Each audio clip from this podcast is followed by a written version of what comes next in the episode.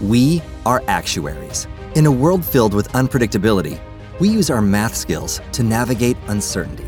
Actuaries make a difference in people's lives across industries and the world. Actuaries have the freedom to work anywhere, and according to US News and World Report, we're the 25th top paying career. Make an impact as a fact seeker and a truth teller. Use your math skills for good as an actuary. The world needs you. Bienvenidos al segundo episodio de este nuevo podcast Conversaciones DLC, un podcast de lo cotidiano y lo no tanto. Yo soy Efraín Mendicuti y he creado este nuevo espacio para conversar con algunos de los principales líderes de pensamiento, de negocios, de educación y de cultura de habla hispana para compartir con ustedes cómo todas estas personas con su trabajo y su ejemplo están cambiando las reglas del juego y pavimentando el camino para que todos nosotros podamos hacer en nuestras vidas de lo cotidiano algo extraordinario. Comenzamos.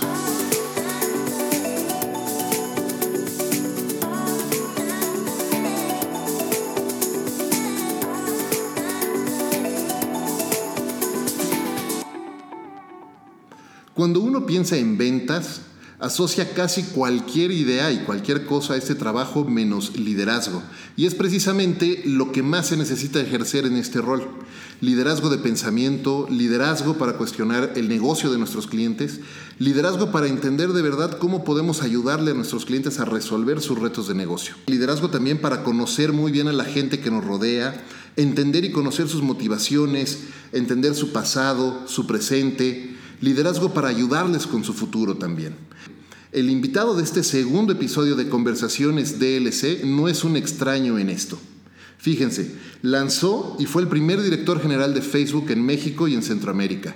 Fue director comercial de Televisa Interactive Media. Fue presidente del Consejo de la IAB en México y por muchos años tuve el gusto de trabajar con él y hacer equipo con él en Google, donde formamos parte del equipo fundador de la Oficina de México. Hoy es socio de Murai y socio del Instituto Superior del Desarrollo de Internet en México. Y además, como no tiene mucho que hacer, además está estudiando su doctorado en comunicación en la Universidad de Anáhuac. Jorge Ruiz, querido amigo mío, bienvenido a este espacio y muchas gracias por acompañarnos. Efraín, es un verdadero placer estar contigo y un gusto saludar a todos. Gracias por la, por la presentación. Cuando hay alguien que tiene toda esa experiencia y toda esa historia atrás, lo menos que podemos hacer es reconocerla y tienes mucho que compartir y por eso me da muchísimo gusto que eh, hayas eh, aceptado la invitación para estar con nosotros en conversaciones de LC. ¿Y qué te parece si para empezar comenzamos por el principio? Cuéntanos un poco de tu historia. ¿Quién es Jorge Ruiz? ¿Cuáles fueron tus primeros pasos y cómo es que has llegado hasta aquí? Mira, comienzo, no comienzo en la parte digital, realmente comienzo eh, después, al mismo tiempo de estar haciendo eh, la licenciatura, terminar la, la tesis de, licenciatura, tengo la oportunidad de empezar en Volkswagen en Puebla. Y ahí eh, empecé, nada que ver con lo que hago ahora, empecé en el departamento de importación y exportación de partes de compra. ¿Qué es esto? mandar piezas para construcción de autos a todo el mundo. Así es como empecé, haciendo programación para que los coches se armaran en, en, Sudáfrica, en Alemania, etc. Así es como comienzo y con la gran suerte que al mismo tiempo que estaba terminando la, la tesis, cuando voy a la Universidad de las Américas, que yo soy de allá de la Universidad de las Américas, veo un póster en la universidad, en uno de los, de los corredores principales, que decía prácticas profesionales en el extranjero, por una asociación que se llama IESEC. Okay. Y pues aplico para, para irme al extranjero, ¿no? porque yo siempre tenido la intención de estar en el extranjero aplico eh, y al final quedamos dos personas a nivel nacional. El sistema era bien, interesante porque lo que tú hacías es, una vez que eras seleccionado, tú metías tu currículum a una computadora, es cuando empiezo mi, todo mi contacto digital, y al mismo tiempo las empresas de todo el mundo pedían gente, eh, profesionistas con un perfil específico. Ahí hace match con una empresa que conocemos muchos, que se llama Yahoo. Entonces Yahoo me dice, vente, vente, necesitamos una persona que haga Customer Service para Yahoo México, Yahoo en español y Yahoo Argentina. Así es como empieza mi vida en, en la parte digital, yo sin realmente saber. ¿Qué edad tenías en aquel entonces, Bueno, eso fue en el eh, 1999. 1999. Entonces es como cuatro años. Yo soy del 74. entonces eh, estaba en los 20, ¿no? Es cuando empieza mi carrera en el Silicon Valley. Ahí es donde empiezo toda la parte digital en Yahoo eh, en una de las oficinas, primeras oficinas de Yahoo en el Silicon Valley. De las primeras oficinas de Yahoo, estamos hablando de 1999, a años después, 20 años después más o menos, o casi 20 años después, eh, como la persona responsable de abrir una operación tan importante como Facebook en, México y en Centroamérica. Alguna vez, hace mucho, platicamos fuera de micrófonos, platicando, eh, eh un café, platicamos de las decisiones y la toma de riesgos, asumir riesgos, tomar decisiones y aventarte. Cuéntanos un poco eso, porque eh, te has desarrollado principalmente en una industria que en, la que se habla mucho de innovación, de disrupción, como, como moneda de cambio, pero en la que a veces las cosas no necesariamente cambian tanto como lo que quisiéramos admitir, ¿no? Claro. Eh, muchos se quejan de eso, pero pocos toman riesgos. Yo te conozco y sé que eres una persona que ha tomado muchos riesgos. ¿Cómo ha sido eso? ¿Cómo toma riesgos? ¿Cómo se decide arriesgar y apostar por algo? Claro. Yo no sé si es un tema de ADN o es, a lo mejor en su momento fue más fácil por la edad, ¿no? que lo que te pongan enfrente lo quieres, te desafía, lo quieres, lo quieres mover. Sin embargo, los últimos, yo te diría, los últimos 10 años sí han existido riesgos en cambio. de Google, perdóname, de Yahoo, después de 6 años, viene una empresa que se llama NetScience, una empresa en el 2006 francesa de servicios móviles. Imagínate el tema mobile en el 2006 era muy, muy nuevo. Si hoy hay muchos cuestionamientos y muchas preguntas del mobile en el 2006, eh, muchísimo más. Entonces, ese fue uno de los grandes cambios que yo hice. Tomé un contrato, recuerdo, de seis meses. Era un contrato solamente por seis meses, viniendo de una empresa como Yahoo, habiendo estado estable. Pero yo siempre he creído que, que, tienes, que tienes que aventurarte. Eh, Yahoo en su momento fue de las primeras empresas que que se lanzaron a hacer cosas que nadie más hacía y una de las cosas que le admiro a Yahoo, aunque hoy se le critica y ya fue adquirida, etcétera, es que no tenían puntos de referencia para poder hacer el cambio. Hoy empresas como Google, como Facebook, como Uber, tienen puntos, tienes puntos de referencia, tienes datos. En aquel entonces eso no pasaba. Y eso a mí me, llena de, mucha adrenalina, el decir, eh, tengo que caminar aunque después pueda mover el camino, que creo que es una de las recomendaciones. La incertidumbre siempre va a estar y más ahora en la parte cuando tenemos tanta tecnología y todo va tan rápido. Pero tienes que tomar datos, perdón, tienes que tomar acciones para obtener datos y de ahí las decisiones futuras sean mucho más fáciles y le puedes dejar puntos de referencia a otras empresas, que creo que es a mí lo que me apasiona. Me, me recuerdas mucho a una, a una frase y un concepto que explica mucho Marie Forleo, donde habla precisamente de la certeza y la claridad al tomar un riesgo viene de la acción no de pensar lo que vas a hacer, sino de empezar a hacer algo, aun cuando no tengas claramente qué es lo que va a pasar y no tengas todos los datos y no tengas toda la, plataforma lista para lanzarte, porque nunca va a haber el momento perfecto, pero la certeza se obtiene entonces de ir avanzando e irte demostrando que todos, todos, todos tenemos la capacidad de, de, de resolver las cosas que se nos van enfrentando y a veces parece que no. Claro. Pero así va, enfrentándote y dando paso a paso vas resolviendo nuevos retos. Y ha sido un cambio, como tú lo dices, ha sido también un cambio de paradigma, porque históricamente lo que hemos buscado es certidumbre. ¿no? Si nos vamos a la época de las cavernas, lo que queremos es certidumbre, saber que si frotas una piedra con otra piedra va a salir fuego. Pero hoy realmente no sabemos, tenemos tantas piedras que no sabemos qué es lo que va a pasar. Y yo creería que, que lo que nos apasiona, lo que nos debe gustar a todos es no solamente buscar la certidumbre, sino en la incertidumbre buscar las áreas de oportunidad. ¿no? Y repito el tema de data, hoy hay muchos datos que nos permiten que esa incertidumbre pues no sea tan grande como, como en épocas anteriores, ¿no? las épocas del, vapor, las épocas de General Motors, cuando todo era mecanizado, eso daba certidumbre, tú sabías que hacías A más B y te daba igual a C.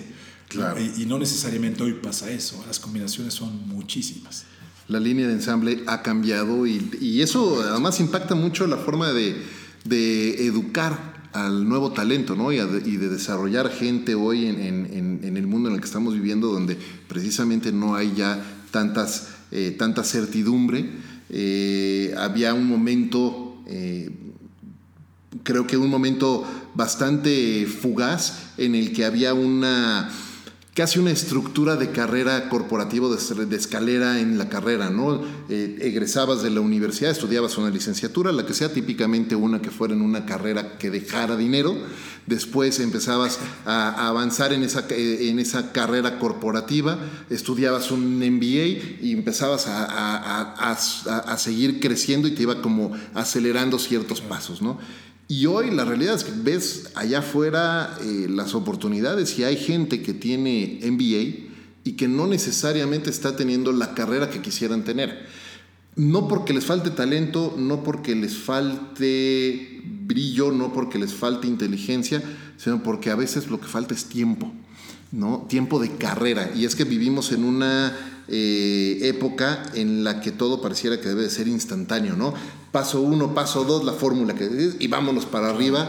Y eso ha cambiado muchísimo. Tú, decías hace rato, cuando empezaste tu carrera, pues todo te motivaba y todo te daba hambre y querías comerte el mundo entero, ¿no? Que no sabías que querías comerte, pero te lo querías comer. Querías comer lo que fuera porque querías seguir eh, subiendo. Eso me lleva a preguntarte dos cosas. Uno, la primera es, hoy día, después de veintitantos años de carrera, eh, después de haber tenido logros tan eh, significativos como lanzar, eh, lanzar Facebook en México, ser parte del equipo que lanza Google en México también, ser de los primeros empleados de Yahoo en América Latina, son logros muy importantes. Hoy día, ¿qué reta, qué motiva, qué emociona? a Jorge Ruiz? ¿Qué te hace salir a pelearla todos los días?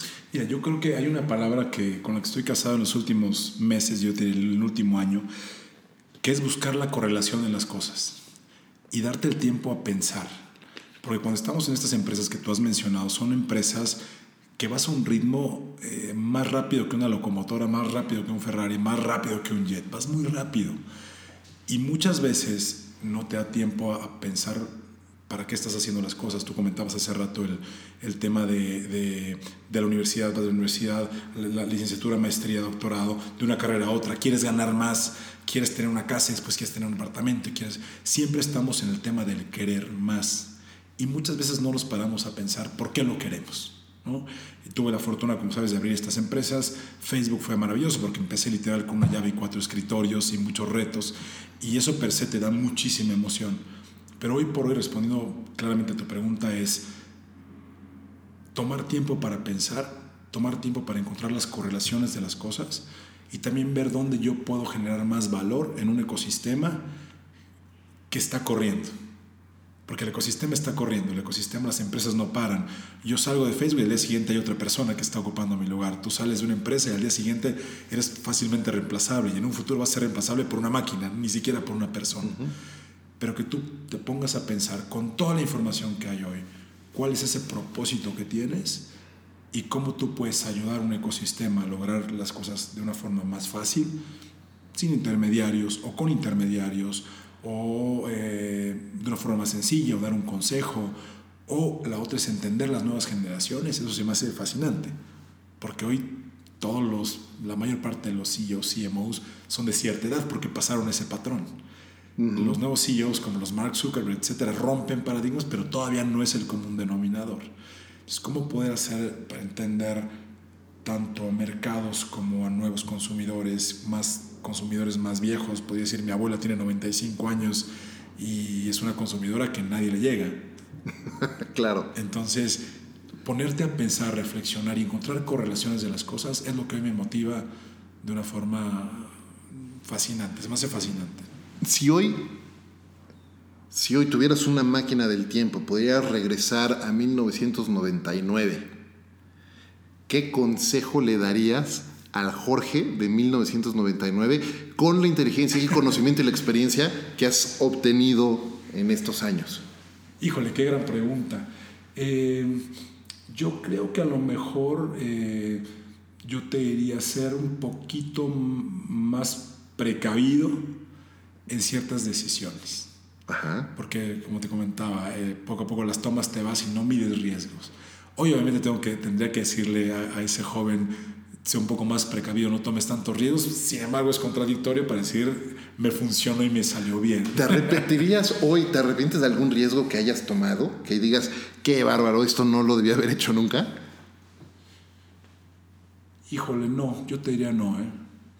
Yo creo que no, porque al final el resultado haría exactamente lo mismo, pero creo que si cambias alguna variable, cambias absolutamente todo. Definitivamente, yo te puedo decir, y eh, hemos platicado mucho eh, de experiencias pasadas, y definitivamente los errores, incluso los errores que más nos han dolido cometer en el pasado, son, han sido clave para llegar a donde estamos hoy. Y la clave entonces no es no cometer esos errores, tampoco arrepentirse de esos errores, sino de reconocerlos como lo que fueron, una experiencia que nos permitió aprender algo más sobre nosotros y sobre el, mundo en el que estamos viviendo. Y por el otro lado, dejarlo ahí. Ya lo reconocimos, ya lo entendimos, ya lo aprendimos. Vamos a dejarlo ahí. El pasado es un gran regalo que nos acompaña hasta nuestro presente, pero no puede ser una cadena que nos amarre para no poder avanzar a nuestro futuro. Es correcto. Y a lo mejor, eh, ahorita reflexionando de lo que tú, tú comentas, a lo mejor sí haría algo diferente, que sería acompañarme y platicar más con la gente que está alrededor mío de esos errores. Yo creo que cuando eres joven no quieres mostrar que esos errores, que tienes esos errores, porque estás construyendo una identidad, estás construyendo un nombre, estás construyendo una carrera, estás en un plan de construcción. Hoy sí te diría que a lo mejor le diría a ese joven, comparte esos errores, pide más ayuda eh, y que no sean una debilidad esos errores, sino al contrario. Si los puedes acompañar con temas que hemos platicado de coaching, por ejemplo, un coach, este, etc. Yo creo que sí sería ese consejo. Comenta más de tus errores, pide ayuda sobre esos errores y yo creo que hubiera obtenido cosas también muy positivas de los mismos. La sería, yo le diría a eso, la valiente vulnerabilidad o la valiente maravilla de serte vulnerable eh, y saberte vulnerable para poder compartir y ponerte allá afuera sin temor a ser juzgado. Que hoy dirías, pues hoy, no tengo ese problema, pero me costó 20 años en poder decir hoy no tengo. Y, y aún así, cada vez que subes a un escenario, tú lo sabes bien, siempre hay una cosquilla de, de, que si lo hiciste bien, lo hiciste mal o, o que también lo estás haciendo. Pero en, aquel entonces, hace 20 años, sigues buscando esa validación.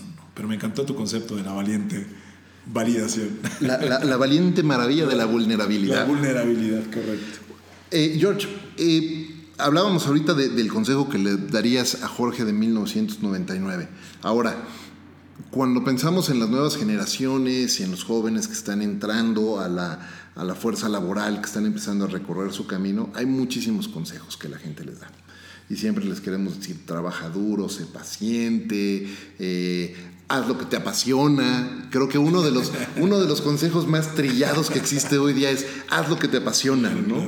Y... Vamos a jugar básquet no, exacto, pues voy a hacer lo que puedo. Mejor me voy a poner a hacer otra cosa, me voy a poner a leer. ¿Qué consejo no le darías a un joven hoy día? De los que tal vez de los que tú recibiste en su momento o de los que has escuchado que están hoy en boga, ¿qué consejo le dirías a estos jóvenes? ¿Sabes qué? Olvida lo que te dijeron. Yo, yo creo que ese tema de... No, no el de sigue tus sueños, porque yo creo que sí quieres vivir tus sueños, pero, pero también tienes que vivir de acuerdo a tus circunstancias. O sea, muchas veces tú quieres ser A no te da, ¿no? Yo quiero ser basquetbolista en la NBA, mido un metro 88 y, y, y no tenía las... Jugaba bien para mi, para mi equipo, pero, pero hasta ahí realmente no tenías, no tenías esas, esas posibilidades. Entonces, yo lo que les diría es, eh, la vida para mí es un balance. Debes tener un balance, debes ver tu entorno, debes también soñar alto, no vivir los sueños de los demás, eh, vivir tus propios sueños, porque los sueños de los demás no sabes de qué están construidos ni qué tienen atrás. ¿no? Entonces, Cierto. Eh, yo creería que, que a lo mejor ese sería el consejo que les daría. Me, me, dijiste que el consejo que no les daría, pero es no es seguir tus sueños a cualquier costa, porque, porque cualquier costa no es suficiente. ¿no? Hay, vivimos en una sociedad, vivimos en un grupo, tenemos nuestras condiciones, tenemos nuestro ecosistema y, y creo que debes de adaptarte más bien a tu medio y yo garantizo que si trabajas fuerte, después vas a poder hacer esas cosas como ver un buen partido de la NBA este, en un buen lugar. Muy bien. Muy bien, me, encanta y creo que sí, eh, el decirle a la gente, entiende lo que quieres, entiende lo que te apasiona, lo que te gusta, perfecto, búscalo, pero acorde a, tus circunstancias, dónde estás y cuál es, la, cuál es tu realidad. De otro modo, te empiezas a meter en un ciclo de eh, círculo vicioso de autosatisfacción nada más, que no te va a llevar a, nada. Y hace rato mencionabas una palabra muy importante que es propósito, el sentido de propósito. Y si tu único propósito es satisfacer un sueño personal, pues no vas a avanzar muchísimo. Correcto.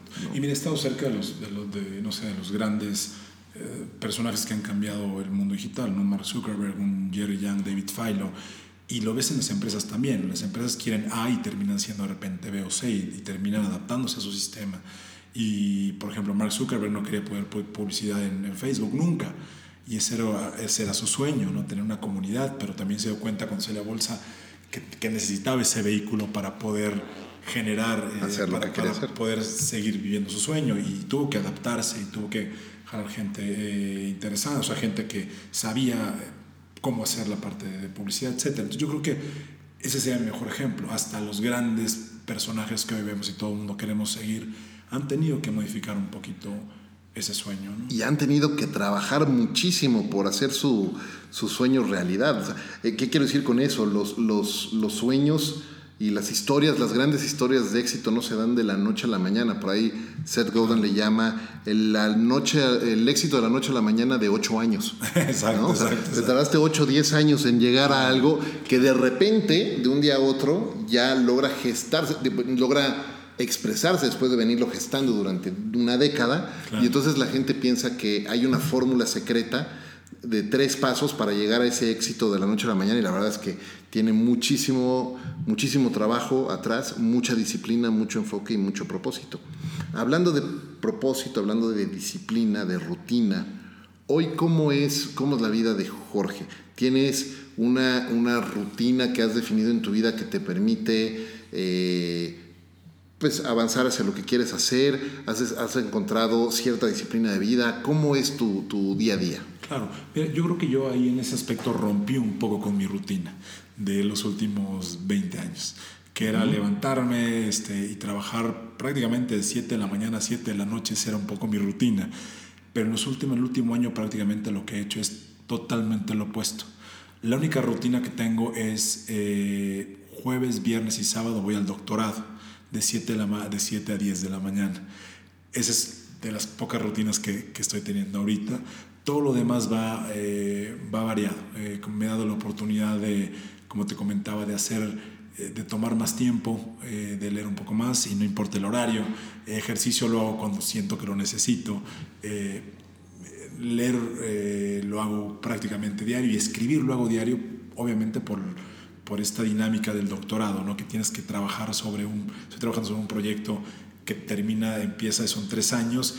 Ese me ha hecho una rutina pero tampoco estoy hoy de sentarme al de 8 a 10 o de 7 a 14. Eh, la realidad es que hoy eh, quiero buscar más esas correlaciones, esos momentos que no podía. De repente prendo la tele en la mañana, de repente prendo el radio a otra hora, llego un poco más temprano a la oficina, llego un poco más tarde.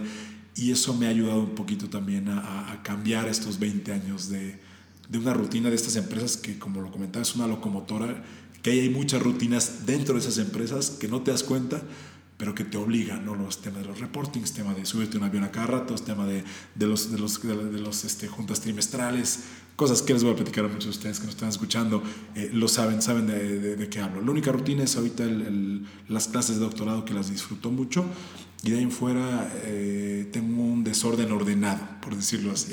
Me encanta, desorden ordenado.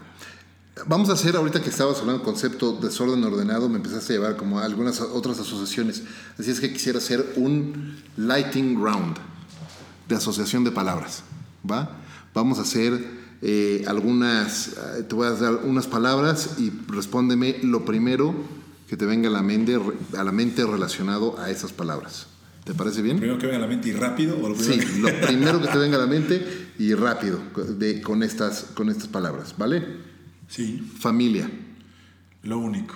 Salud. Indispensable, necesaria. Educación. Debemos de trabajar todos por ella. Trabajo. Vehículo. Publicidad. Debe crecer más. Talento. Existe y debemos de, de seguirlo creciendo. México. Uh, el mejor país, el país de las oportunidades. Aventura. Mm, paracaídas, negocio, eh, escritura. Interesante la asociación aventura, paracaídas, negocio.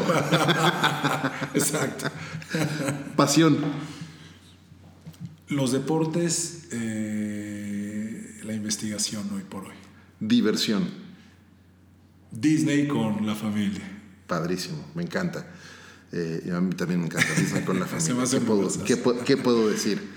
Eh, muy bien, hay algunas otras preguntas que quisiera hacerte y seguir platicando más sobre, sobre, eh, sobre nosotros, sobre nuestra historia y sobre todo sobre la tuya.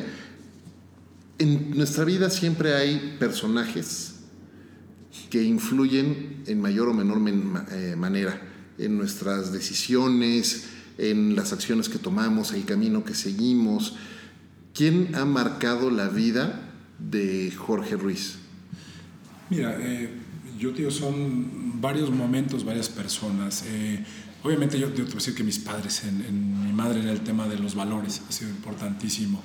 Eh, mi padre en el, en trabajo me enseñó desde, desde chico a trabajar. Él, tomó aquí, en, somos, somos de Puebla, y él viajó, viajó durante tres años diarios, se levantaba a las 4 de la mañana de Puebla a hacer su especialidad en el Centro Médico Nacional aquí en Ciudad de México y regresaba a las 7 de la noche durante tres años. ¿no? Yo creo que dime quién, quién puede hacer esos esfuerzos. Bueno, sé que mucha gente en México los hace, pero ese fue un, un gran ejemplo. Después tuvimos eh, un accidente, mi hermana, que, que ella falleció cuando tenía tres años y me enseñó también que, que, que la vida hay que disfrutarla y que no sabemos hasta cuándo. No sabes con quién, o sea, sabes que puede ser de un momento a otro y ahí te das cuenta que las cosas sí pasan, ¿no? que, que debes de disfrutarla. Ella en específico me marcó, me marcó muchísimo. Eh, ya en la parte laboral, eh, yo creo que la gente de las empresas de tecnología me han marcado. ¿Por qué? Porque nunca encontré en ninguna empresa de tecnología eh, personas que no quisieran el crecimiento real de un, de un negocio, de una plataforma, de una estrategia. O sea, es, es gente que realmente trabaja muy fuerte por lograr objetivos de negocio, ¿no? Puedes tener más talento o menos talento, pero todos los, siempre en esta nueva ola, si lo podemos decir así, de nueva ola de 20 años, he encontrado gente que, muy valiosa que quiere eh, aportar y que quiere cambiar las, las cosas, ¿no? Hay gente muy, muy valiosa, prefiero no decir nombres, pero ha sido muchas personas que, en las cuales aprendes, ¿no? Y otra cosa que aprendes es que tienes que quitarte el tema de si yo soy generación X, Z, millennial, baby boomer, este, todo el mundo es talentoso, este, no hay castas, no hay, este, no hay niveles, no hay nada, realmente es trabajo, es inteligencia y, y es propósito. Entonces yo te diría, lo personal, y obviamente hoy por hoy mi esposa y, y- y mis hijos son, son las personas que más me han cambiado, me han enseñado lo que es el ser vulnerable y, este, y, y lo, y lo que es dar todo sin interés. ¿no? Los hijos cómo te enseñan todo, ¿verdad? Es Todo, impresionante cómo te cambian la vida y cómo te van enseñando tantas y tantas cosas que, que no sabías de ti o que necesitas aprender a incorporar a tu vida y que lo ves plasmado en ellos, ¿no? Y eso es impresionante, ¿no? Ese, definitivamente. ese es otro doctorado. Ese es otro doctorado, totalmente. ¿A quién admira Jorge? Bueno, muchas personas. Este, yo te podría decir que admiro, más que decirte un autor o más que decirte un personaje, yo admiro a la gente de México. Eh, la gente que se levanta, la gente que es amable, la gente que con pocos recursos hace mucho y tiene una sonrisa, que se levanta, lo que te decía, a las 3 de la mañana para cumplir un trabajo a las, a las 7, es tres horas de camino y le ponen todas las ganas, le ponen todo el esfuerzo. Eh, eso yo creo que hace que yo quiera estar en México, que me encante México. La gente que está allá afuera que no conocemos eh, y que hace un esfuerzo tremendo. ¿no? Eh, Ahora, si quieres que te hable un poquito más de, de admirar en términos de ya un poquito más científicos o de personas, eh, alguien que me gusta muchísimo es eh, un, por ejemplo, un Carlos Escolari, que está hablando de- del tema de interfaces, que está hablando de temas de, semiótica, sí, hablando de temas de semiótica, ¿no? el significado de las, del significado de las cosas, ¿no? Se, me, hace, se me hace fascinante, ¿no? una persona que, que ha cambiado muchísimo. un McLuhan también, ¿no? que, que toda la parte de comunicación que está hablando en términos de, los, los, la tecnología como extensión de nuestros sentidos, se me hace, se me hace también eh, impresionante, ¿no? Como hay gente que está estudiando y que está tomando el tiempo de... Claro. y se tomó el tiempo de, de, pensar. ¿Qué, ¿Qué, lees, por ejemplo, hoy? Fuera, fuera del doctorado, ahorita mencionabas a, a McLuhan, por ejemplo. Eh, además de, de, todo esto que estás eh, estudiando, ¿qué, ¿qué lees para entretenerte, por ejemplo? Libros de deportes y biografías. Biografías. ¿Cuál ha sido la biografía que más te ha gustado? Mira, eh, algunos temas que me gustan mucho, por ejemplo, de la Madre Teresa me encanta, por ejemplo. Eh, Gandhi se me hace fascinante. Eh, ¿Qué más te puedo decir? Yo tiro, yo tiro aquellos dos. Me gustan mucho eh, cómo han logrado en un medio de caos tranquilidad. Eso, eso me gusta y creo que a lo mejor por eso también me gustan los medios digitales y, y, el tema de transformación. Y ¿Por la tranquilidad? Por la, ¿O por el caos?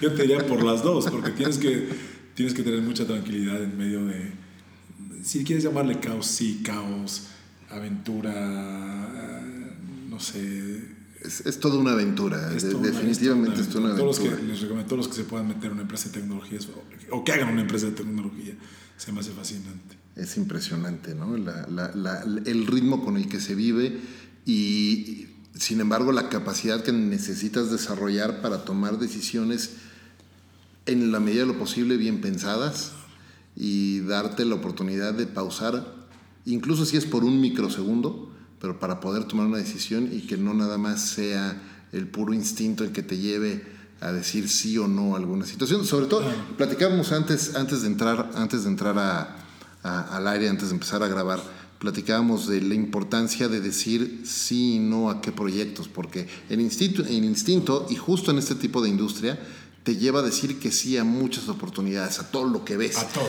¿no? Todo lo que brilla, ¿no? y te llama la atención porque además, claro, en un eh, verdadero y auténtico espíritu emprendedor, empiezas a ver que hay algo en el que puedes poner un granito de arena y puedes ayudar y luego ves que del otro lado de la habitación hay otra oportunidad con la que también puedes colaborar y luego giras hacia la derecha y ves que también ahí puedes aportar algo y por el otro lado te encuentras una cosa que a lo mejor no te necesitan tanto como tú ellos porque te gusta y lo quieres hacer y de repente te encuentras diciendo que sí a un sinfín de oportunidades y de opciones para después verte en la necesidad de empezar a, machetear. Claro, y es donde viene el desencanto y es también donde mucha gente se desencanta de ti, porque como le dijiste que hacía todo y después tu, tu, tiempo sí es finito, eso sí es la única realidad. Tenemos 24 horas y de esas 24 horas hay que repartirlas muy bien. El único recurso que no se regenera es el tiempo. Es el tiempo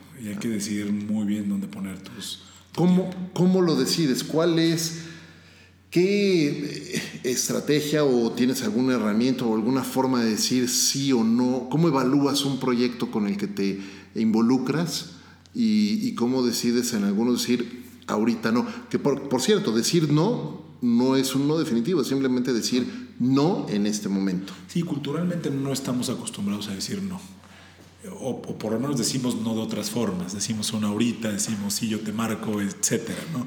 Pero estoy trabajando en ello, te soy honesto, no tengo todavía una, em, una respuesta a ello. ¿Por qué? Porque, como lo comentamos, el hasta apenas el último, el último año he sido emprendedor sin eh, todo este backup de empresa multinacional. ¿no? Es, bien es muy distinto decir, empecé con una llave y cuatro escritorios con un soporte de una empresa que se llama Facebook del Silicon Valley, eh, a decir, ahora estoy emprendiendo con este dinero propio, tiempo propio y con todo. Una llave y no sé de Una llave y este, exacto, una llave y comprando un escritorio, ¿no?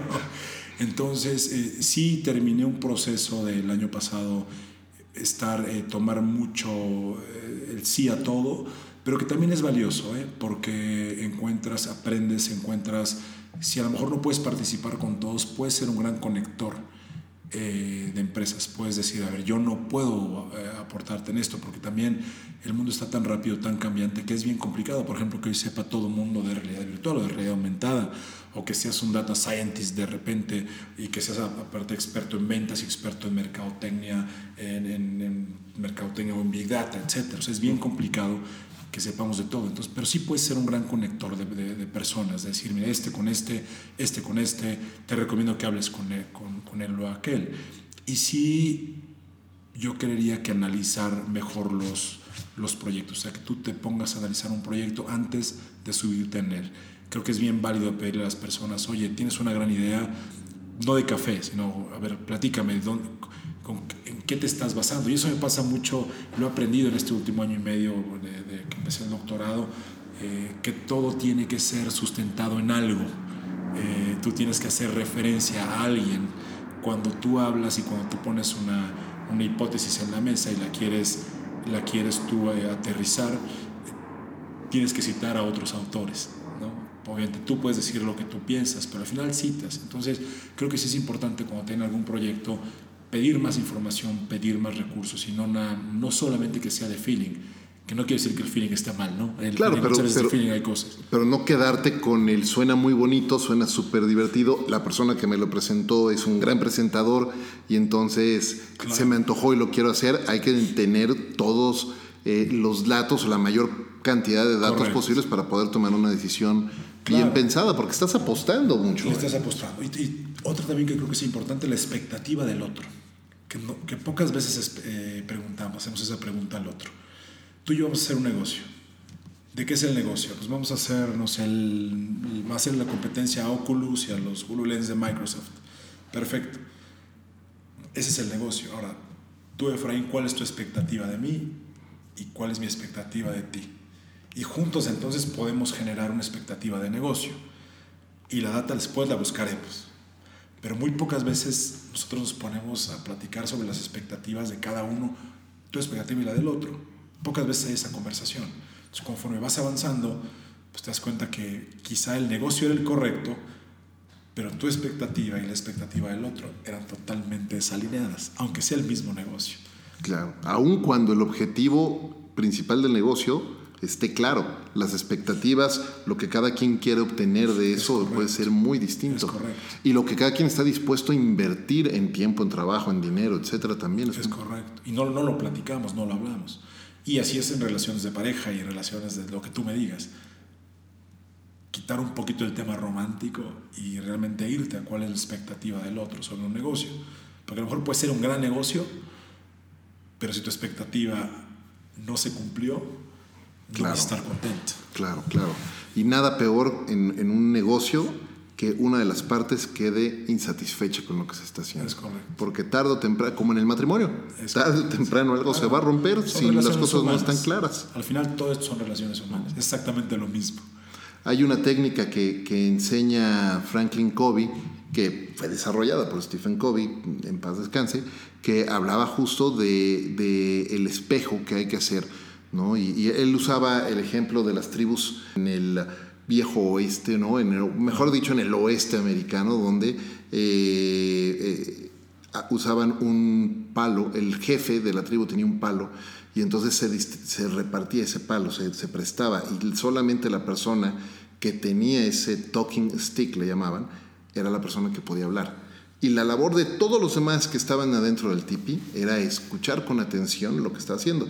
Porque típicamente estamos en una junta, alguien está presentando y todos estamos oyendo, no escuchando, oyendo pensando en qué vamos a responder para tratar de ser el más inteligente o el que haga el comentario o la pregunta más inteligente para decir, miren, yo sí sé del negocio, en lugar de callarte y escuchar y entender. Y entonces eh, lo que dice esta práctica es, cuando ya vayas a hablar tú, cuando sea tu turno se te dará este palo, no para hablar.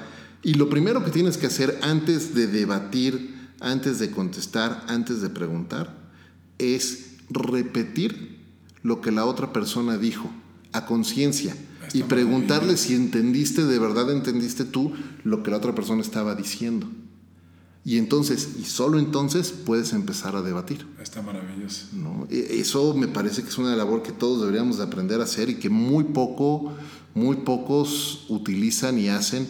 Eh, en, la, en la mañana escuchaba otro podcast y justo hablaban o mencionaban cómo los búhos están asociados con esta imagen de sabios, de un animal muy sabio y, cómo en todos, todas las películas, en todas las historias, y en todas las leyendas los ponen como un ave que está observando y está con los ojos enormes y está observando y muy poco dice uh, ¿no? Y habla y solamente comparte lo que tiene que compartir y va ganando la sabiduría de todos porque está poniendo atención, está presente con lo que está haciendo. Todos debemos de, deberíamos de aprender a ser búhos. Ese sería otro de los consejos para, para Jorge, de, para Jorge del 99 escuchar mucho más. El poder del silencio se me hace maravilloso.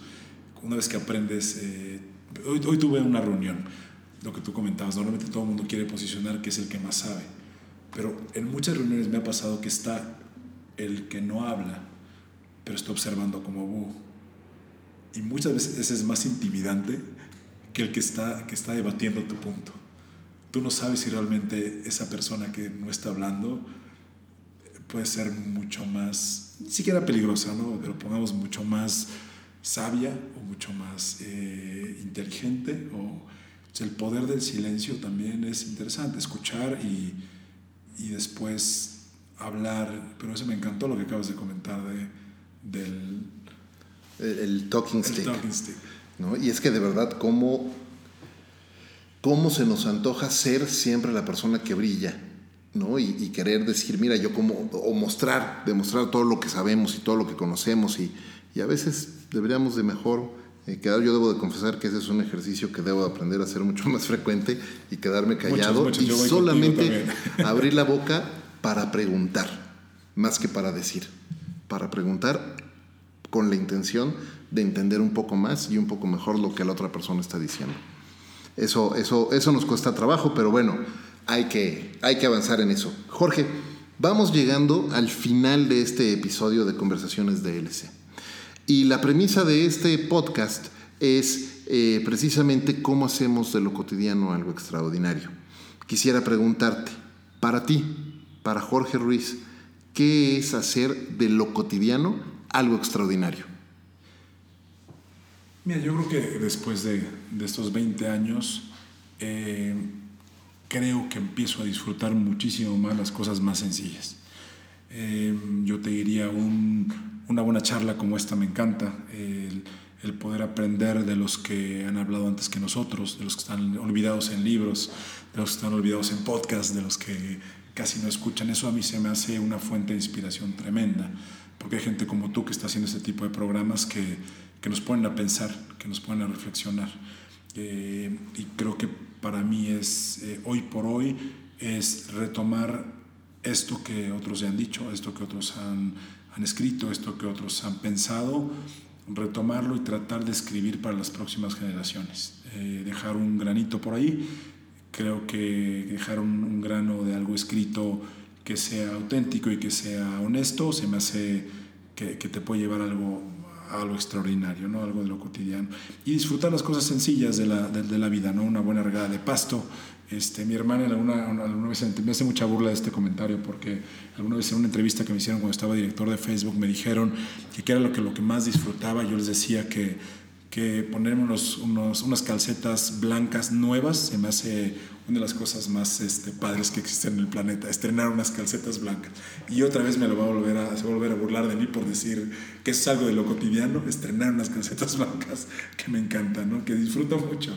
Es una tontería, pero, pero son esas cosas que las que te hacen sentir muy vivo. ¿no? Me encanta, me encanta. Gracias por compartirnos, eh, por compartirnos eso y gracias por compartirnos todo tu punto de vista y toda tu experiencia. Vamos llegando ya al final del segundo episodio de Conversaciones DLC, un podcast de lo cotidiano y lo no tanto. Pero antes de irnos, Jorge, quiero hacerte un reconocimiento en lo personal por tu gran ejemplo de tesón tu gran ejemplo de entrega en todo lo que haces y porque me consta, no importa cuánta presión estés enfrentando, siempre mantienes una actitud y una perspectiva muy positiva, muy alegre que hace que el espacio alrededor de ti sea mucho más eh, alegre y siempre dejas a la gente sintiéndose mejor de lo que estaba cuando te encontraron. es que te reconozco por eso. Muchas gracias por eso, mi querido amigo. Muchas gracias por estar aquí en Conversaciones DLC. Y muchas gracias a todos ustedes eh, amigos, por escucharnos en este segundo episodio. Gracias también a nuestros anfitriones en Balance 22, este fabuloso centro de bienestar aquí en la, en la Ciudad de México. Y gracias a Ricolto Café por ser parte de esta aventura. Eh, yo soy Efraín Mendicuti y los espero en el siguiente episodio de Conversaciones DLC, un podcast de lo cotidiano y lo no tanto. Hasta la próxima.